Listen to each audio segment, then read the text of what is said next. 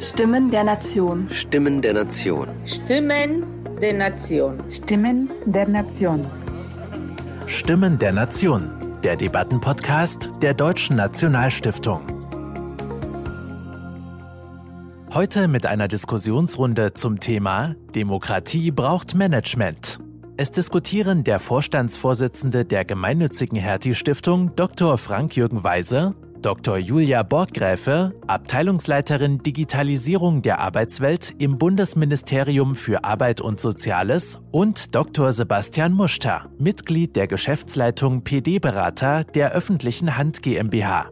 Moderiert wird das Gespräch von Theresa Konrad, Direktorin des Creative Bureaucracy Festival. Die Diskussionsrunde wurde in Zusammenarbeit mit der gemeinnützigen Hertie Stiftung veranstaltet. Guten Abend, mein Name ist äh, Theresa Konrad. Ich leite das Creative Bureaucracy Festival und äh, das ist äh, das ist ein Festival für diejenigen, die es nicht kennen, die sich eigentlich auf die Fahnen geschrieben haben, sehr wertschätzen und positiv mit dem Thema Verwaltung umzugehen, ähm, gute Verwaltung zu feiern, gute Beispiele hervorzuheben. Und ich muss gestehen, dass mir das gerade in den letzten zwei Wochen ähm, tatsächlich auch schwerfällt. Insofern, Herr Dr. Miro, sehr aktuelles Thema. Ähm, gerade sind wir äh, in einem, äh, gestern nannte es eine Führungskraft aus der Berliner Verwaltung, mit der ich gestern telefoniert hat, nannte es ein Waterloo für die Verwaltung, in der wir uns äh, gerade befinden. Ähm, wir sind, äh, die Menschen sind frustriert mit den Lockdown-Maßnahmen, mit komplexen Öffnungsregelungen, mit bescheidenen Fortschritten, was die Impfung angeht. Und dafür wird die äh, Verwaltung wird auch Politik, aber wird auch Verwaltung verantwortlich gemacht. Das war in den letzten zwölf Monaten tatsächlich nicht immer so. Tatsächlich gab es eigentlich im letzten Jahr auch ein einige Momente besonders großer Wertschätzung für diejenigen, die äh, die Stellungen wahren und äh, das alles hier für uns organisieren äh, beziehungsweise managen, wenn wir in der Sprache der heutigen Veranstaltung bleiben. Ähm, aber irgendwie ist die Stimmung gekippt und äh, jetzt ist von Staatsversagen die Rede. Ähm, tatsächlich muss man ja auch sagen, wenn man mal einen Schritt zurückgeht, äh, wir sind relativ geübt, zumindest in Deutschland, auf der Verwaltung rumzuhacken. Ja, das ist ein beliebter Sport. Wir beschweren uns gerne darüber, ähm, eigentlich über alles, was, äh, was in der Verwaltung nicht gut äh, läuft. Und äh, genau, und deswegen ist die Frage, würde ich gerne noch mal ein bisschen ergebnisoffener heute diskutieren wollen mit der Runde, die wir hier haben. Erstens, was ist eigentlich gerade los? Inwiefern haben wir ein Managementproblem? Ähm, und inwiefern ist das problematisch, wenn wir sagen, Management ist ein Demokratiefaktor? Ähm, vor allem aber, was können wir tun? Also was muss eigentlich passieren, um das Management auf die nächste Ebene zu heben. Und äh, da kurz zum Einstieg, äh, Stichwort Staatsversagen, um das mal zusammenzufassen, was hier eigentlich, äh, was die Stimmung im Land gerade scheint. Da hat Sascha Lobo vor knapp zwei Wochen im Spiegel geschrieben, und durch fortgesetztes Staatsversagen könne die Demokratie selbst beschädigt werden. Die Überzeugung, dass der Apparat im Großen und Ganzen angemessen funktioniert, ist bereits implodiert durch das multidimensionale Versagen bei Impfdebakel, One-App-Desaster, Testversagen, Schulnotstand, Pflegekatastrophe, Maßnahmenverwirrung, bösartige Großverbockung der Hilfen für Selbstständige und so fort. So, wenn das nun so ist, ja, dann äh, haben wir ein Managementproblem. Ähm, wir, genau, wir versuchen das jetzt gleich mal aufzudröseln. Ich stelle hier nochmal die Panelisten vor. Ich freue mich nämlich, äh, das eben aufzudröseln heute mit Frau äh, Borggräfe. Äh, Julia Borggräfe, Abteilungsleiterin äh, der für Digitalisierung und Arbeitswelt im Bundesministerium für Arbeit und Soziales mit äh, Sebastian Muster, Mitglied der Geschäftsleitung bei der Inhouse-Beratung der öffentlichen Verwaltung in Deutschland, PD und ehemals äh, Leiter des Landesamts für Gesundheit und Soziales, auch bekannt als Lageso, und mit äh, Frank-Jürgen Weise, der Vorstandsvorsitzende der gemeinnützigen Hertie-Stiftung und ehemals Leiter des BAMF und äh, Vorstandsvorsitzender der Bundesagentur für Arbeit. So, und bevor wir jetzt einsteigen, noch einen kurzen Housekeeping-Punkt an die Panelisten. Bitte verzeihen Sie mir, wenn ich Ihnen auch mal ins Wort falle. Wir sind äh, getimt auf eine Stunde. Wir müssen die bestmöglich nutzen. Ähm, ich möchte gerne nicht nur eben über die Probleme retten, äh, reden. Ich möchte gerne möglichst zügig äh, dahin kommen zu sagen, okay, was ist denn jetzt zu tun? Und wir möchten ähm, auch dem Publikum die Möglichkeit geben, am Ende noch Fragen zu stellen. Deswegen an alle, denen schon Fragen im Kopf schwirren oder die kommen, bitte gerne den Chat benutzen oder ähm, circa gegen Viertel vor sieben die Hand heben und äh, dann kommen Sie auch noch zum Zug. Genau, also starten wir. Herr Weise, ähm, ich fange mit Ihnen an. Sie haben zwei Behörden durch stürmische Zeiten gesteuert, tatsächlich durch äh, zwei der Krisen, die Herr Dr. Miro auch gerade benannt hat. Sie waren äh, für die, Sie haben die Bundesagentur für Arbeit geleitet, während einer der wohl äh, fundamentalsten Arbeitsmarktreformen der Bundesrepublik und haben dann inmitten der sogenannten Flüchtlingskrise das BAMF übernommen. Wenn Sie das im Hinterkopf haben, wie bewerten Sie da die aktuelle Situation? haben wir, geht es, haben wir hier es mit Staatsversagen zu tun? Haben wir ein Managementproblem? Also wir haben sicher ein Problem. Äh, ich kann Herrn Miro nur bestätigen, der Bürger, die Bürger erleben Demokratie nicht nur durch freie Wahlen, durch freie Medien, durch Regierung auf Zeit.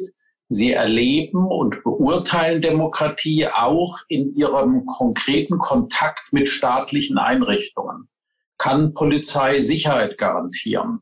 Kann die Bundesagentur für Arbeit in der Pandemie für viele Millionen Fälle Kurzarbeitergeld auszahlen am Ende des Monats, weil die Menschen keine große Rücklage haben?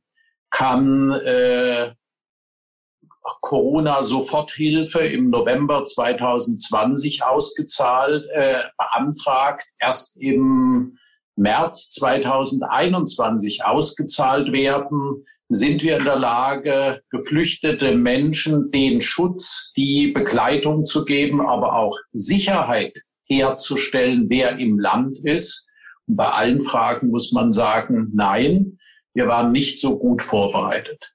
Ich würde aber, um die Diskussion klar zu machen, erstens nicht sagen Staatsversagen und zweitens möchte ich auch nicht einstimmen, die Politiker generell dafür verantwortlich zu machen. Politisch haben sie die Verantwortung. Aus meiner Sicht ist es aber eine mindestens genauso große Verantwortung der Behörden für die Aufgaben. Denn es soll ja so sein, dass Politik demokratisch legitimiert sagt, was gemacht wird. Aber wie es gemacht wird, ist Sache der Behörden. Und da sehe ich tatsächlich viel Verbesserungspotenzial. Ähm, Frau Borgräfe, wie sehen Sie das? Sie sind ja noch gar nicht so lange äh, in der Verwaltung, ähm, haben vielleicht noch mal ein bisschen mehr den externen Blick, leiten gleichzeitig einen Zukunftsbereich im Bundesarbeitsministerium. Wie nehmen Sie die aktuelle Situation wahr? Haben wir ein Problem? Ja, ich glaube, dass wir ein Problem haben, da braucht man nicht drüber diskutieren. Äh, das werden wahrscheinlich, wenn Sie 100 Leute auf der Straße fragen, 99,5 äh, beantworten mit, mit einem klaren Ja. Natürlich haben wir ein Problem. Äh, auf der anderen Seite finde ich, diese Begrifflichkeit des Staatsversagens äh, wirklich befremdlich, ähm, weil ich glaube, dass wir also A mal durch die erste Welle der Pandemie ja nun auch sehr gut durchgekommen sind, woran auch immer das liegen mag. Ja, das vergisst man natürlich auch sehr schnell. Und jetzt haben wir ein Problem und das müssen wir lösen. Und äh, jetzt äh, eine große Debatte darüber zu führen, ob wir jetzt ein Staatsversagen haben oder nicht. Es gibt Länder, in denen ist es viel, viel schlimmer, ja, wo wir Politikerinnen, Politiker erleben, vor allem Politiker, ich sag mal so Stichwort Brasilien oder andere Länder, wo das Thema einfach mal totgeschwiegen wird und die Leute zum Sterben auf die Straßen geschickt äh, werden. Also ich finde, da müssen wir ein bisschen relativieren und, und auch schauen, dass wir wirklich in einer, in einer realen Debatte bleiben. Ähm, ich würde gerne an das nochmal anknüpfen, was Herr Weise sagte. Es ist natürlich auch Aufgabe der Behörden und der Verwaltung, dann letztendlich auch umzusetzen. Und da kann ich nur sagen, aus meiner Erfahrung, da würde ich sagen, ja, da haben wir Luft nach oben, ja. Und äh, ich glaube, dass das, was uns jetzt hilft, gerade auch in der Perspektive nach vorne gerichtet, äh, ist genau das zu identifizieren, zu sagen, wo haben wir denn die Gaps, gerade auch bei den Kompetenzen, ähm, um dann letztendlich auch zu handlungsfähigen Akteuren zu werden. Ich will vielleicht ein Beispiel mal rausnehmen. Ähm, wir haben bei mir in der Abteilung viel zu tun mit dem Thema künstliche Intelligenz. Ja, wir haben äh, die Strategie der Bundesregierung äh, mit aufgesetzt. Äh, wir sind dabei in der Debatte jetzt auf der europäischen Ebene zum Thema KI. Und KI ist ein Thema, das können Sie nicht erst mal drei Jahre bearbeiten und dann einen Gesetzesentwurf machen, weil in dem Moment, wo der Gesetzesentwurf verabschiedet wird, ist das Thema schon wieder völlig veraltet. Das heißt, Sie würden sozusagen in eine Situation rauslaufen, wo Sie etwas regulieren, was, glaube ich, ohne Frage reguliert werden muss, was aber dann völlig veraltet ist in der Regulierung. Ja, und das ist ein Riesenproblem. So, das heißt, wir müssen äh, Methoden finden, und da gucke ich gerade Richtung, Richtung agile Methoden und iterative Prozesse sehr stark, ähm, dass wir eben in der Lage sind, auch mit solchen Themen so umzugehen, dass wir eine gute Regulierung, eine zeitgemäße Regulierung und Arbeit letztendlich auch tun. So, und dazu zählt natürlich Prozesse zu beschleunigen. Und wenn ich aber sozusagen jetzt nochmal in die Introspektive gehe, äh, dann heißt das auch, dass wir uns als Behörden neue Kompetenzen aneignen müssen. Wir haben jetzt beispielsweise angefangen, im Bundesministerium für Arbeit und Soziales 15 äh, interne agile Coaches auszubilden, weil wir gesagt haben, wir haben das zwar jetzt als Abteilung mal drei Jahre pilotiert, wir müssen das aber letztendlich viel breiter aufsetzen. Und das muss sich quer durch alle Abteilungen ziehen. Ja, das bringt nicht viel für die Gesamtorganisation, wenn nur wir das können oder nur wir das machen, sondern wir müssen das wirklich als Organisationsentwicklungsprozess nach innen auch begreifen. So, und ich glaube, das ist ein Weg, wo man, wo man ansetzen kann, um letztendlich nach vorne zu gucken und vielleicht dann zukünftig Organisationen und die Strukturen, die genau das machen sollen, was wir alle jetzt vielleicht ein bisschen vermissen, äh, dann auch besser aufgreifen, als wir das im Moment erleben. Hm. Also da, um mal kurz zwischen äh, zusammenzufassen, es geht einerseits, sagen Sie, um die Arbeitsweise der Verwaltung, ja, das Agile, nicht das drei Jahre vorbereiten und, sondern das sehr agil, wie man neudeutsch sagt, reagieren können, auch auf neue Entwicklungen. Und eine Frage der Kompetenzen, das würde ich nochmal, ne, da geht es ja auch um Ausbildung, also wie werden auch die Menschen in der, oder die, die Mitarbeiter der öffentlichen Verwaltung weiterentwickelt ähm, und ausgebildet. Ähm, Herr Muster, wenn Sie äh, zurückdenken an Ihre Zeit im Lageso, das Lageso war während der Flüchtlingskrise ähm, wahrscheinlich so der Inbegriff des äh, Verwaltungsversagens damals. Also vielleicht kannst du das ja ein Stück weit nachempfinden, beziehungsweise wenn du dich versuchst zurückzuerinnern an diese Zeit, als du die äh, Verantwortung äh, für das Lageso übernommen hast, inwiefern vermutest du, dass da einige Probleme vielleicht auch, auch ähnlich sind, ja, die, mit denen damals das Lageso und heute beispielsweise äh, Gesundheitsämter, das äh, Bundesministerium für Gesundheit zu tun haben? Nein, absolut. Also ich glaube, das ist 100 Prozent vergleichbar und deckt sich auch sehr stark mit dem, was äh, Frau Baukricht und Herr Weise gesagt haben. Ähm, es ist Aufgabe der Politik, zu Entscheidungen zu kommen. In einer Demokratie wird es ein ziemlich kakophoner Prozess sein, bis wir bei einer Entscheidung sind. Und wenn die Entscheidung unter Unsicherheit ist, weil wir leider noch nicht genau wissen, wie sich Zahlen entwickeln und so weiter, ja, dann muss man auch Entscheidungen revidieren und dann muss man als Bürger auch damit umgehen können, dass die Entscheidungsträger sich auch mal irren.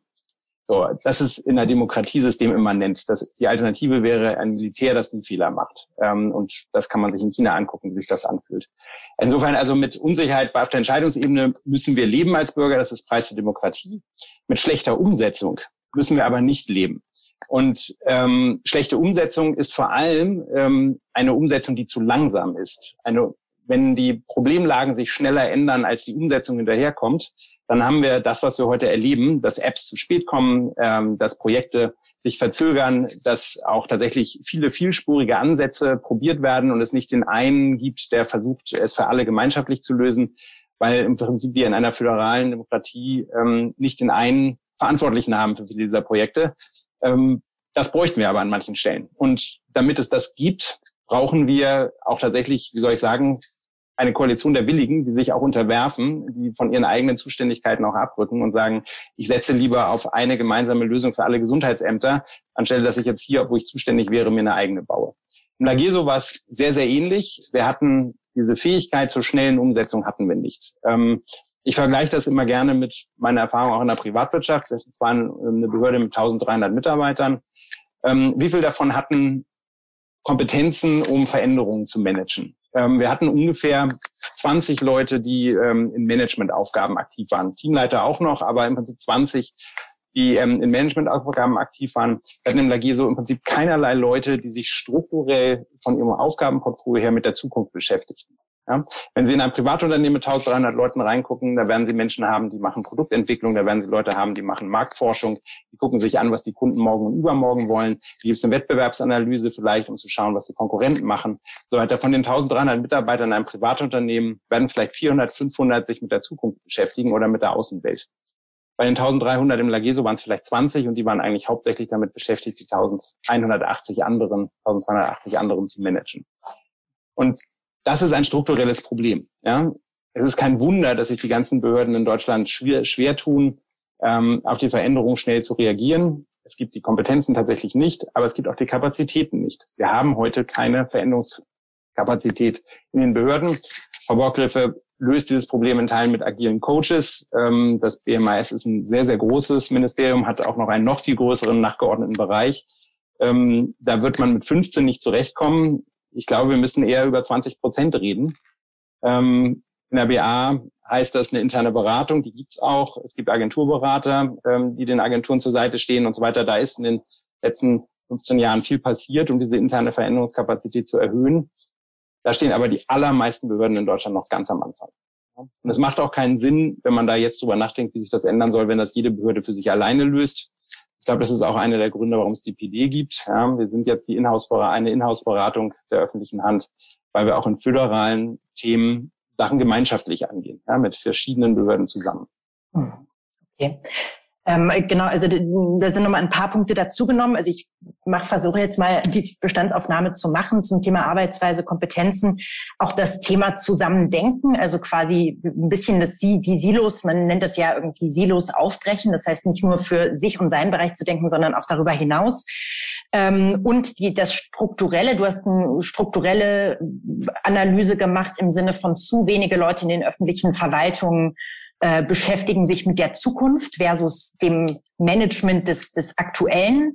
Ja, wir können das auch alles gleich nochmal diskutieren. Ich würde gern nochmal, ähm, würde gerne einmal fragen, also es gibt ja dieses Modell, ne, was ist gute Führung, was ist gutes Management, das ist am Ende, wenn Leute in der Organisation können, wollen und äh, aber auch dürfen. Ja, also das ist so dieses Können, Wollen, Dürfen, finde ich eigentlich ein ganz ähm, guten Rahmen, um darüber nachzudenken, woran hapert es denn? Und da ähm, war, sind wir jetzt gerade äh, sehr viel auf das Thema Können eingegangen. Aber inwiefern ist eigentlich auch das Thema äh, Wollen und Dürfen in der Verwaltung äh, ein Thema, Herr Weise? Sie sind noch auf Mute gestellt. Sie müssten sich wieder entstummen. Ich gehe gern auf die Worte ein. Übrigens, dieses äh, diese Aufteilung können, wollen, dürfen, ist ein Buch, was der Generalinspekteur Wellershoff vor, ich glaube, 25 Jahren im militärischen Bereich geschrieben hat. Und bei aller Distanz dazu muss man sagen, ist es insofern eben sehr klar, sehr einfach zu verstehen. Und ich will gern eigentlich im guten Kontext mit den beiden anderen, mit der Kolleginnen und Kollegen, äh, die Dinge benennen. Können heißt, wir brauchen Menschen, die dieser Herausforderung gewachsen sind. Das heißt durchaus, die Herausforderungen wechseln und auch die Talente, die man braucht, wechseln. Wir hatten in der Bundesagentur die gesetzliche Festlegung, dass nur Juristen mit zweiten Staatsexamen Chefin, Chef eines Arbeitsamtes sein können. Und bei allem Respekt vor Juristen, die wir unbedingt brauchen im öffentlichen Bereich, da fehlt manche Erfahrung im Management. Ich selber war Automobilzulieferer und hatte als Kollege einen Juristen, aber ich habe gewusst, wie man etwas organisiert, just in time, Kanban-Steuerung, um keine Leerläufe zu haben. Und ich glaube, die Kombination der Talente ist extrem wichtig. Ich habe in den gesamten Bereich der Bundesagentur und dann auch des BAMFs immer Wert auf Führungsteams gelegt, die sich gegenseitig die Dinge ergründen, erklären müssen. Ich bin mir übrigens auch sicher, dass ich als Betriebswirt alleine auch eine Fehlinterpretation gemacht hätte, wenn ich nicht andere Kollegen dabei gehabt hätte. Das Wollen. Die Bundesagentur, um das Beispiel zu nennen, hatte, liebe Frau Borgräfe, als Auftrag die gesetzlichen Bestimmungen umzusetzen. Und das war so verstanden worden, wenn es eine Anspruchsgrundlage für eine Weiterbildung gibt, dann ist die geprüft worden und erfüllt worden. Und der Berater ist am Abend nach Hause gegangen und hat gesagt, ich habe viermal Anspruchsgrundlagen geprüft, habe Geld für eine Umschulung ausgezahlt. Aber die Frage, hat es den Menschen geholfen in einer Region, wo gar keine Arbeitsplätze waren? Haben wir umgekehrt und gesagt, wenn jemand zur Tür reinkommt, müssen wir alles mobilisieren, dass diese Frau, dieser Mann wieder in Arbeit kommt. Und das kann durchaus heißen, keine Umschulung, sondern zu sagen, man muss mobil sein für eine Zeit als junger Mensch. oder man muss eben eine Arbeit annehmen, die nicht ganz so hochwertig ist, um überhaupt in Arbeit zu kommen. Und das dritte Stichwort nur kurz genannt, Frau Konrad, halte ich mit für entscheidend das Dürfen. Ich hatte wirklich das Glück, durch eine Arbeitsmarktreform, die alles in Frage gestellt hat, eine Governance zu bekommen, bei der Minister Clement mir damals sagte, Herr Weise, Sie sind nicht in der politischen Funktion. Bitte sprechen Sie draußen nicht über politische Themen, aber ich sorge dafür, dass Ihnen in die Geschäftsführung die Politik nicht reinredet. Und so konnten wir die Teams ändern, das können. Ich habe Leute einstellen können, beimischen können aus anderen Bereichen. Ich konnte das Wollen ändern, weil belohntes Verhalten war dann in Arbeit und nicht gesetzliche Ansprüche erfüllen. Und ich konnte in der Organisation umgestalten. Und übrigens noch eine ganz wichtige Erfahrung, die gar nicht so wahrgenommen wird. Ich hatte einen Personalrat, Hauptpersonalrat, der war wirklich sehr stark. Aber der hat manchmal besser erkannt, als manche Führungskräfte das Veränderungsbedarf war, nämlich im Interesse seiner Beschäftigten. Und ich hatte Verdi, den Herrn Zirske, der auch bekannt ist, dass er nicht gerade zimperlich ist, aber er war absolut verlässlich in den Absprachen. Wir wollen Veränderungen, aber wir wollen auch fair den Mitarbeitern gegenüber sein. Also ich glaube, das Dürfen war ausschlaggebend, dass wir in der BA in, ich sag mal, genügend Zeit und dann auch im BAMF, die Geschichte kann man nochmal erzählen, so handeln konnten, wie es eben notwendig war. Das Risiko war bei mir, wenn es schiefgegangen wäre, wäre ich mit Recht aus der Aufgabe dann nicht glücklich rausgegangen. Mhm sind ja schon, ähm, Sie, Sie nennen ja schon ein, ein paar Punkte fast jetzt zu unserem nächsten Kapitel quasi. Was muss eigentlich passieren? Also Sie haben beispielsweise äh, Diversität in der Zusammenstellung von Teams erwähnt, ähm, die zu, gute Zusammenarbeit jetzt auch mit ganz anderen Parteien, beispielsweise den Gewerkschaften. Herrn Birska haben Sie erwähnt. Nochmal einmal kurz, äh, vielleicht jeweils äh, eine Minute, äh, Herr Muster, Frau Borgrefe, äh, wollen und können. Ist das in Ihren Augen auch ein Faktor? wenn wir viel über das Können reden und die Fähigkeiten, wie nehmen Sie das wahr? Frau Borggriffe fängt an. Lustig, die wäre es ein bisschen besser. Ne? ähm, nee, ich habe jetzt gerade so nochmal nachgedacht über das, das Wollen. Also ich habe ja selber 20 Jahre in der Wirtschaft gearbeitet und ähm, da galt immer so der Spruch, äh, wenn du etwas verändern willst, brauchst du einen Business Case und glaube nie einen Business Case, den du nicht selber gefälscht hast, so ungefähr. Am besten mit einem guten Controller an deiner Seite. Und ich glaube, dass wir über diese, dieses Thema einfach auch nochmal nachdenken müssen. Was ist denn unser Business Case für die Veränderung in der Verwaltung? Und mhm. wenn man mal äh, einen agilen Workshop gemacht hat mit äh, Mitarbeiterinnen und Mitarbeitern aus der Verwaltung und ich würde für mein Team wirklich die Hand ins Feuer legen, das sind tolle Leute. Und gleichzeitig ist es so, dass die natürlich ständig auch in gewissen Dilemmata arbeiten. Ja? Also wenn Sie allein mit denen die Frage diskutieren, was ist denn unser Kunde? Ja, also das wäre sozusagen einer der ersten Ansätze einer agilen Methodik dann kommen sie auf 10 bis 20 verschiedene Antworten. Ja, und ähm, ich, ich glaube, dass wir uns nochmal der Frage widmen müssen, was ist denn unser Business Case in der Verwaltung? Ja, oder aus der Change-Theorie, was, was ist denn unser Hot Share? Warum müssen wir uns bewegen? Und ich glaube, dass wir darauf keine klare Antwort haben. Und solange die, die Antwort nicht im Raume steht und nicht klar beantwortet ist, fällt uns das mit dem Wollen einfach schwer. Ja, dann gibt es die einen, die sagen, äh, wie ich zum Beispiel, Leute, ihr müsst oder wir müssen ähm, auch die Sprache sprechen derer, die, für die wir Regulierung machen, für die wir Transfermaßnahmen machen. Wenn wir nicht wissen, was die tun, wie die es tun, dann ist das immer schwer. Ja, dann machen wir vielleicht was, was aber für die gar nicht relevant ist. Also wir müssen, glaube ich, diesen, ich nenne das jetzt mal Business Case, das, da gibt es sicherlich bessere Begriffe für die Verwaltung für.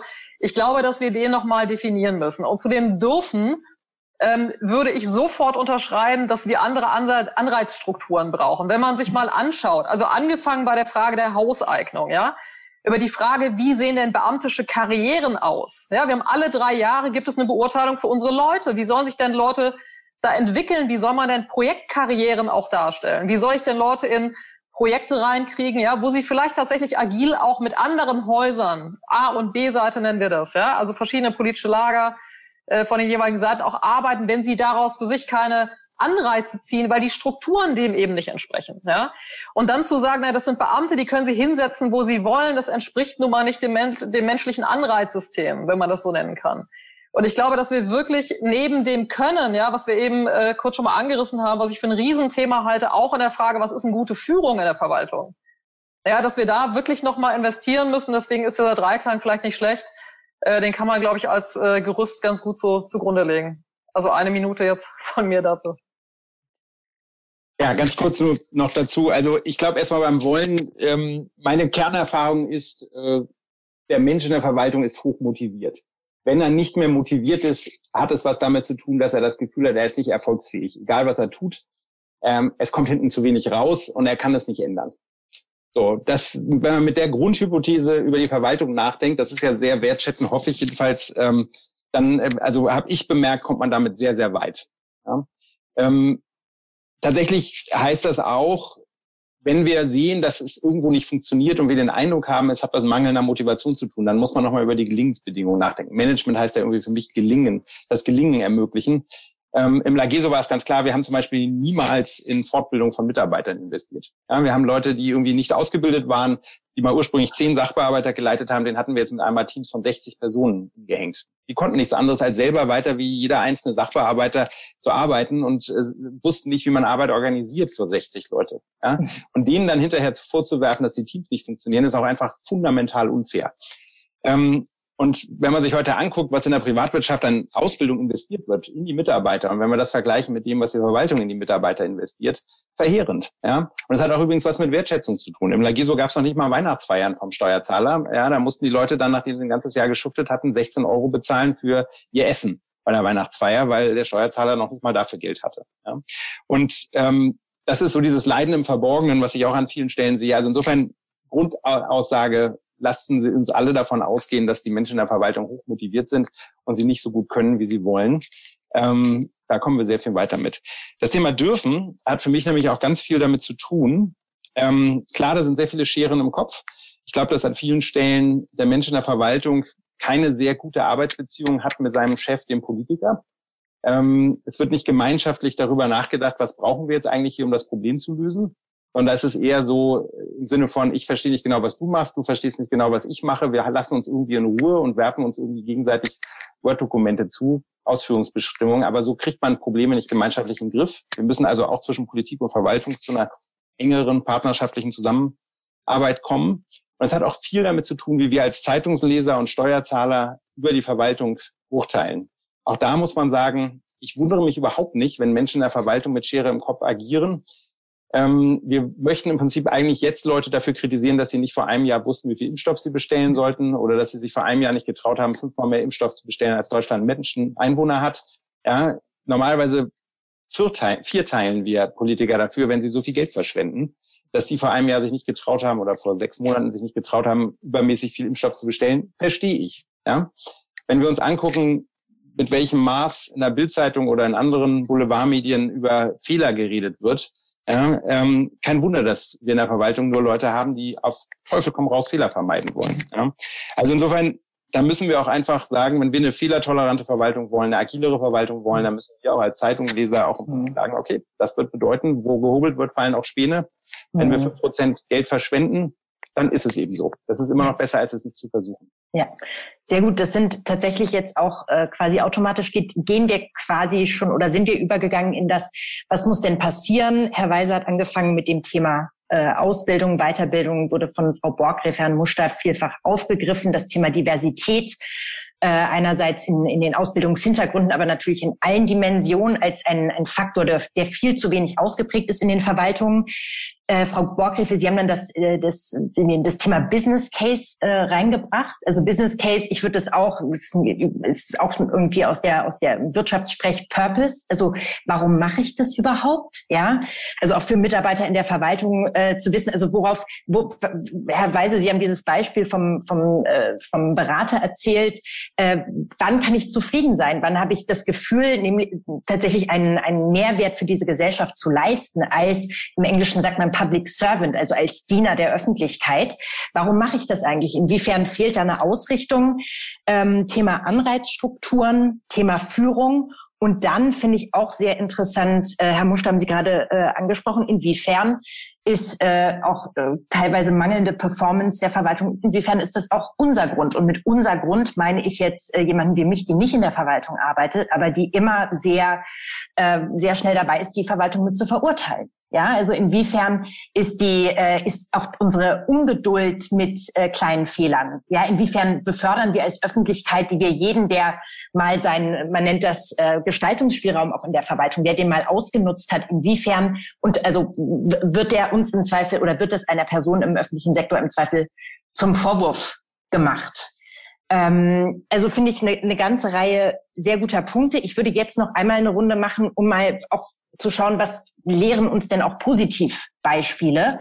Ähm, es wurde vorhin schon erwähnt, Herr Weise, ähm, äh, wir haben zum Beispiel, kann man ja sagen, in den letzten zwölf Monaten ist äh, einiges nicht so gut gelaufen. Manches ist aber auch gut gelaufen. Das erkennt man in der Regel daran, dass nicht darüber berichtet wird, nämlich Thema Kurzarbeitergeld. Ja, es waren äh, dieses Jahr, wenn man sich das mal vergleicht, die Statistik, die ich habe, während der Finanzkrise gab es ein Maximum von 1,1 Millionen Kurzarbeitern. Diesen Januar waren wir bei 6 Millionen.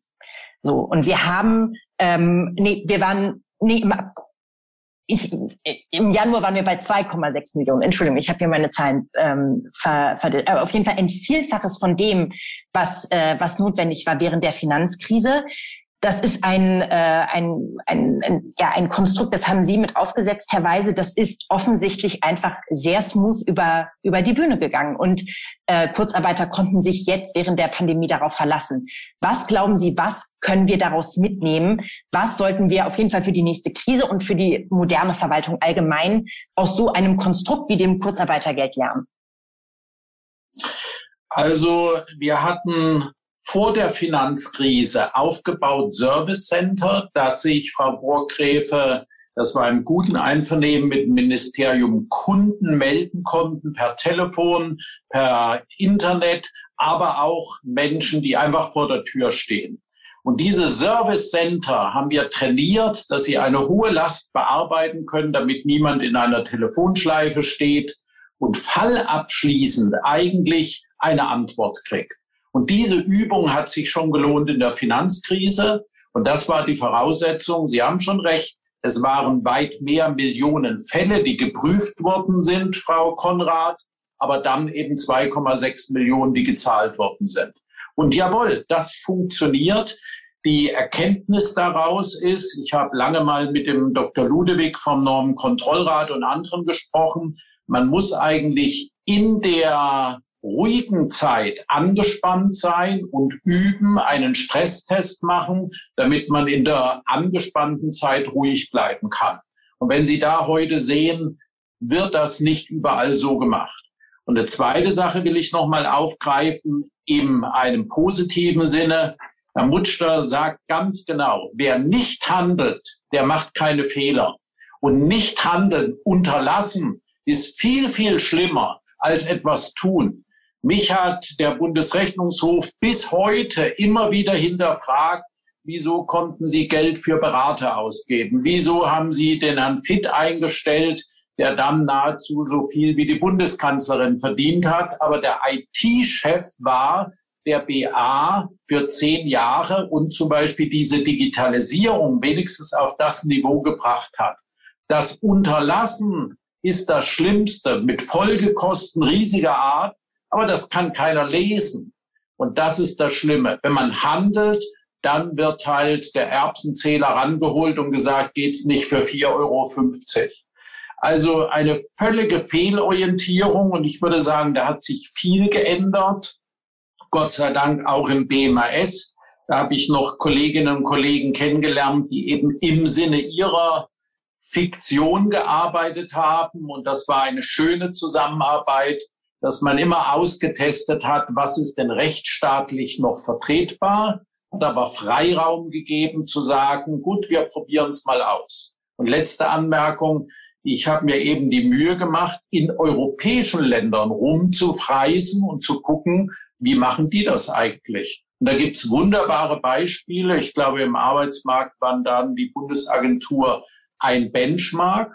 Aber die kleineren baltischen Länder zum Beispiel waren wesentlich schneller in verschiedenen Themen. Und das ist auch etwas Schönes. Das dritte, voneinander lernen. Also erstens, ähm, wie ich sagte, Stresstest und Üben. Zweitens, nicht unterlassen, sondern handeln. Und da braucht man dann auch das politische Backing dazu, wenn mal was schief geht. Und das Dritte ist doch mit Freude gucken, was hat man sich vorgenommen, was hat man erreicht, was hat man nicht erreicht und was kann man daraus lernen. Mhm. Frau Borgrefe, welches, äh, was ist so ein Beispiel, wo Sie sagen, was kommt Ihnen in den Kopf, davon äh, sollten wir lernen oder vielleicht auch, äh, äh, also das sollte sich breiter in der Verwaltung verbreiten als ein guter Schritt in, in eine modernere, agilere, zukunftsfähige Verwaltung? Gibt es da konkrete Vorbilder, die Sie im Kopf haben? Ich glaube, es gibt überall gute Beispiele. Ich will, ich möchte noch einen Punkt nennen zu dem, zu dem Thema vorher, weil das ist wirklich ein Punkt, der mich, der mhm. mich sehr beschäftigt. Ähm, ich glaube, ähm, und der ist für die Wahrnehmung der Verwaltung wichtig. Wir wissen viel zu wenig in der Öffentlichkeit, was in der Verwaltung eigentlich passiert. Ja? Mhm.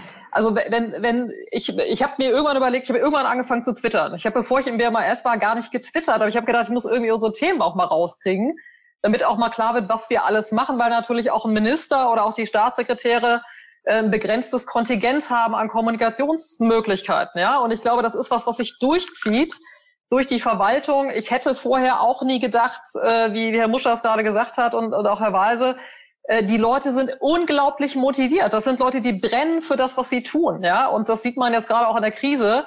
Äh, ich glaube, die Überstunden, die bei uns ge gefahren werden, die kann man gar nicht mehr zählen, ja, weil die Leute natürlich da sind, weil sie gebraucht werden. Und das ist ein, das ist ein Punkt, den würde ich einfach gerne nochmal kurz äh, ins Feld führen, weil ich ihn für wichtig halte. Also Wahrnehmung, Verwaltung, wir müssen transparenter werden, wir müssen mehr darüber kommunizieren, was wir tun und wie wir es tun. So. Und dann nochmal zu Ihrem Punkt, äh, gute Beispiele. Es gibt äh, beispielsweise in Heidelberg, äh, finde ich, äh, einen tollen Ansatz. Die haben, glaube ich, seit, wenn ich es richtig in Erinnerung habe, 2012 äh, schon eine, eine äh, kommunale Richtlinie zur Einbindung von äh, Bürgerinnen und Bürgern.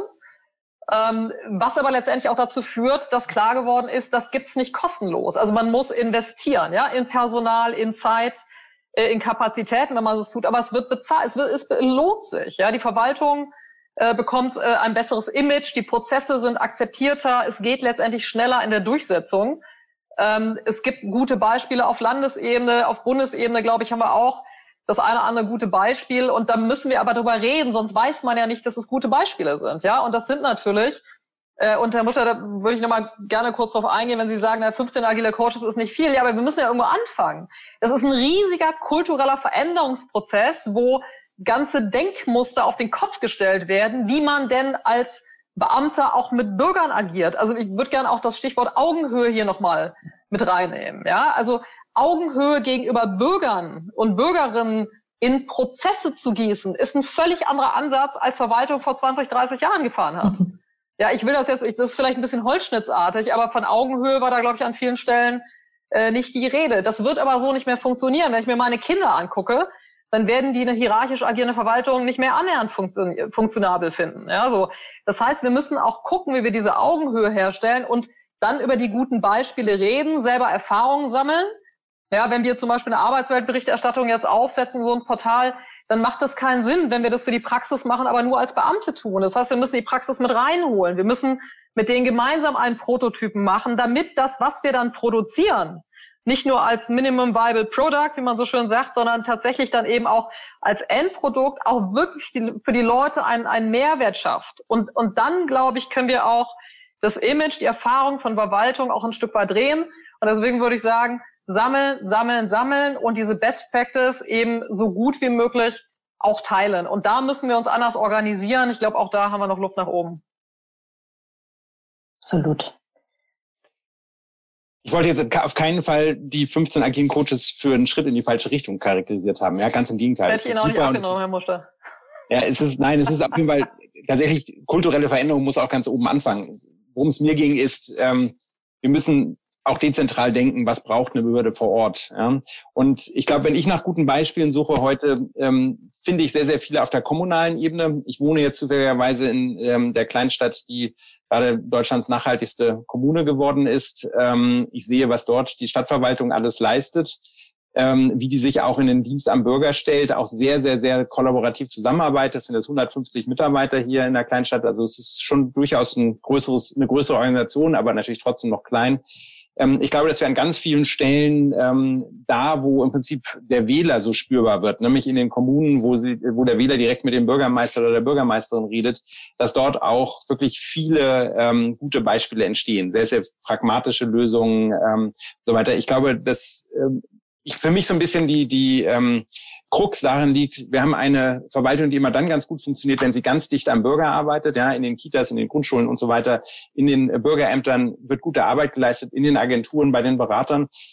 Wo ich immer die Schwierigkeiten sehe, das ist da, wo die großen Maschinen ähm, weit weg vom Kunden operieren. Ja. Wir skalieren nicht sehr gut in der Verwaltung, wir können nicht sehr, sehr gut digitale Lösungen, große Projekte gehen schief ich finde es auch verheerend, dass äh, wir ähm, im Prinzip nicht trennen zwischen politischer Zuständigkeit, also sprich dezentraler Verantwortung für den Wähler in kleinen Städten, Kommunen, Landkreisen und so weiter und großen zentralen Dienstleistern, die einfach einen Prozess professionell organisieren können. Ja, warum muss jede Kommune ihre Gewerbesteuereintreibung alleine organisieren, nur weil sie für die Gewerbesteuer der Empfänger ist? Ja, das macht für mich überhaupt keinen Sinn. Wir haben 153 Sozialleistungen für Familien in Deutschland.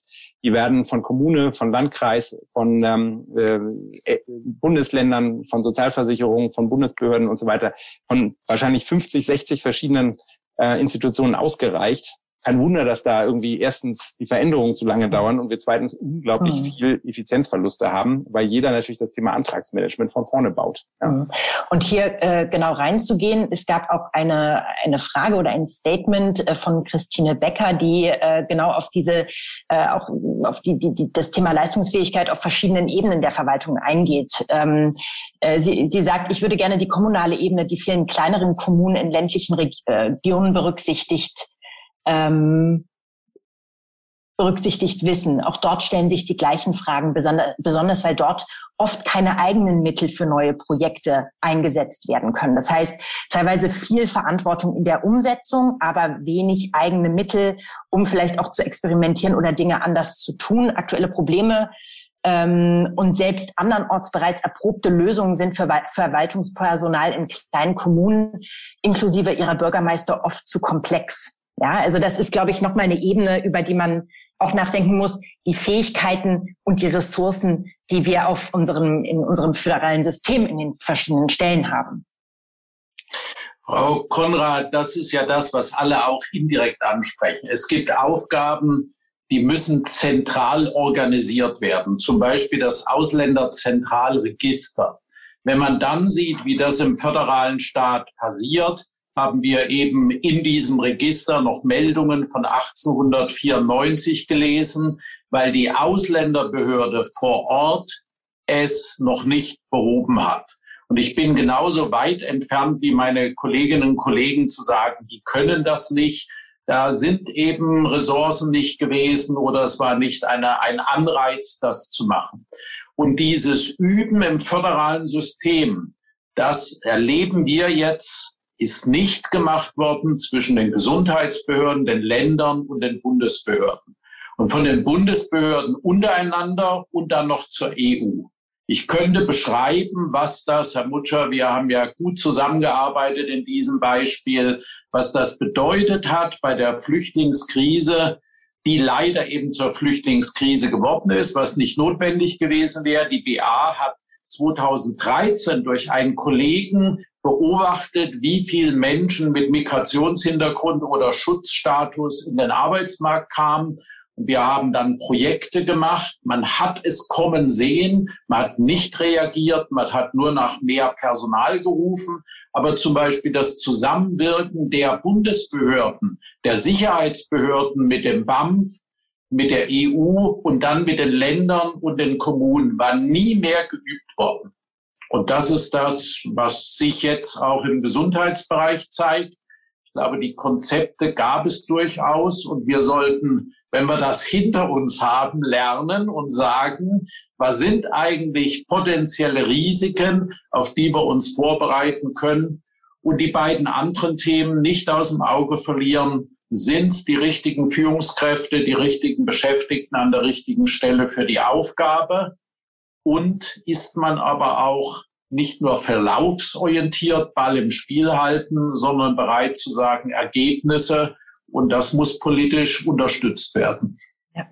Da zum dem zweiten Punkt eine weitere Frage aus dem äh, Publikum und äh, da in die Richtung auch gerne nochmal gesagt, Sie können gerne noch weitere Fragen in den Chat schreiben oder die Hand heben. Ähm, wir haben nicht mehr viel Zeit, aber vielleicht reicht es ja noch. Auf jeden Fall zu Ihrem zweiten Punkt. Die Führungskräfte in der Verwaltung heißt es, äh, sagt Nadja Kögel, Stichwort Kulturwandel, New Work, muss die Verwaltung sich dafür auch mehr für Quereinsteiger öffnen. Ich glaube, da wo, genau, schaue ich. Da geht man bei uns in lächelnde Gesichter. Ich weiß gar nicht, ob Ihnen das bewusst ist. Wir, wir drei sind alle drei Quereinsteiger und haben in der Kernverwaltung gearbeitet. Ich meine, ohne uns jetzt zu überhöhen, aber ich glaube, es würde der Verwaltung auch gut tun, wenn Menschen, die wissen, wie man Veränderungsprojekte äh, managt, auch schnell in die Verwaltung kommen. Ja? Ich glaube, das wäre eine der wenigen Lösungen, von denen ich sage, die kann auch im Prinzip in einem halben Jahr schon Ergebnisse produzieren. Mhm, ja. Es melden sich bei mir unglaublich viele, die im Moment helfen wollen. Und ähm, wir müssen strukturell einfach die Verwaltung öffnen für solche Quereinsteiger. Ja, Weitere, ich würde, würde, würde ja. nur gerne noch ergänzen, gerne. das sind aber massive strukturelle Veränderungen. Ne? Also da sind wir mitten im Beamtenrecht und der Frage, wo stufen wir auch Leute ein? Also ich hatte auch schon diese Situation, ich würde es voll unterstützen äh, und wenn wir da einen Ansatz finden würden, auch mit dem BMI, ja, was ja zuständig ist äh, letztendlich für das Beamtenrecht, mhm. äh, fände ich das extrem mhm. begrüßenswert. Oder äh, vielleicht wäre das auch eine Möglichkeit, tatsächlich mal alternative Karrierepfade äh, eröffnen, ohne dass man den Leuten sagt, du musst jetzt erstmal mit 46 und 20 Jahren Berufserfahrung als Sachbearbeiter einsteigen. Mhm. Ja, das, das funktioniert einfach nicht. Ja. Genau zu dem Punkt äh, eine weitere Frage im Chat. Anne Dienelt äh, fragt, kann das Recht hier zumindest eine unterstützende Rolle spielen? Also ich interpretiere das jetzt mal so oder ergänze da nochmal, ähm, Bürokratie ist eigentlich regelbasiertes Handeln, ja, wurde mit Gründen so im, oder entwickelt. Inwiefern kann man, also hat ein Recht, kann das Recht, äh, können die Regeln helfen, einige der Dinge zu erreichen, über die wir gerade gesprochen haben? Also, also wenn ich wieder in der Reihenfolge das machen kann, unbedingt. Übrigens, Bürokratie ist etwas Schönes. Das ist Rechtsstaatlichkeit, worauf der Bürger sich verlassen kann. Aber es braucht bei den Themen, und Frau Borgräbe hat das für uns beschrieben, mehr Ermessensspielraum, damit wir schneller handeln können. Und diesen Ermessensspielraum zu geben und trotzdem, ich sag mal, für den Bürger transparent zu sein, auch Steuermittel ordentlich einzusetzen, das ist sehr wohl im Recht machbar. Äh, Frau Borggreve, wenn ich heute sehe, wie man versucht hat, früher im Arbeitsrecht die Lebenswirklichkeit zu regeln. Sie erinnern sich vielleicht dran, man hat für Altersgruppen im Hartz IV berechnet, wie viel Warmwasser dürfen die verbrauchen und hat entsprechende Zuschüsse gegeben. Unglaublich. Und das ist geändert worden in einen völlig vernünftigen Ermessensspielraum, dass man sagt, das braucht die Familie und das braucht die vielleicht nicht. Also hier muss Recht mutig sein. Aber offen gesagt, da kenne ich nicht so viele im BMI, die dafür in einen Arbeitskreis gehen und die Diskussion gerne führen würden. Mehr ein bisschen Druck machen. Ich, ich würde vielleicht da noch eine Sache ergänzen. Das, das finde ich nämlich sehr wichtig. Ich glaube, wenn man das Thema Bürokratie anschaut, dann hat er Weise recht. Der eine Strang ist tatsächlich, ich würde das jetzt mal Compliance nennen. Ja, das ist sozusagen auch die Sicherheit für den Bürger, die Bürgerin, dass Dinge eben ordnungsgemäß passieren und dass wir mit Steuergeldern vernünftig umgehen. Und wenn wir das nicht machen, sehen wir jetzt 25.000 anhängige Verfahren äh, bei den Wirtschaftshilfen äh, wegen, wegen Betrug. Also das, das hat schon einen Grund. Ich glaube, dass was passiert ist in den letzten Jahrzehnten, ist, dass es ein, ein Verweben gab zwischen kulturellen Bürokratieaspekten und rechtlichen Bürokratieaspekten. Und ich glaube, die müssen wir wieder ein Stück weit auseinanderfriemeln. Also nehmen Sie alleine die Frage von Hierarchie. Ja? Ähm, Hierarchie zieht sich im behördlichen Alltag von oben bis unten eigentlich relativ gnadenlos durch. Die Hierarchie ist auch zu einem gewissen Teil rechtlichen Prozessen und äh, auch Haftungsfragen geschuldet. Aber sie ist eben noch viel mehr. Also sie ist eben überall dort auch transparent, wenn es zum Beispiel um Kommunikation geht. Mhm. Und ich glaube, wir müssen anfangen, wieder auseinander zu dröseln. Wo brauchen wir diese Prozesse, auch hierarchische Prozesse, weil sie eben genau diesen Compliance-Aspekt von Bürokratie bedienen und dem Bürger Sicherheit geben und geben sollen. Und wo haben sich aber sozusagen, das ist der andere DNA-Strang der Bürokratie, auch kulturelle Muster eingeschlichen, die eben einer, einer modernen Verwaltung auch entgegenstehen. Und ich glaube, wenn wir das ein bisschen systemisch angehen, ähm, haben wir vielleicht auch eine Chance, dann an der Stelle auch ein bisschen differenzierter drauf zu schauen. Hm. Leider sind wir jetzt äh, am Ende dieser Stunde, obwohl, glaube ich, noch eine ganze Menge mehr zu diskutieren wäre. Auch wir hatten noch ähm, einige mehr Fragen. Ähm, dass äh, wir müssen genau, dass die Zukunft der Bürokratie oder der öffentlichen Verwaltung und äh, mit einhergehend der Bürokratie äh, weiter diskutieren. Ähm, äh, wir müssen die positiven Beispiele hervorheben. Wir müssen kulturell, strukturell, personell ähm, äh, ja, äh, versuchen, etwas aus, aus der aktuellen Situation zu lernen.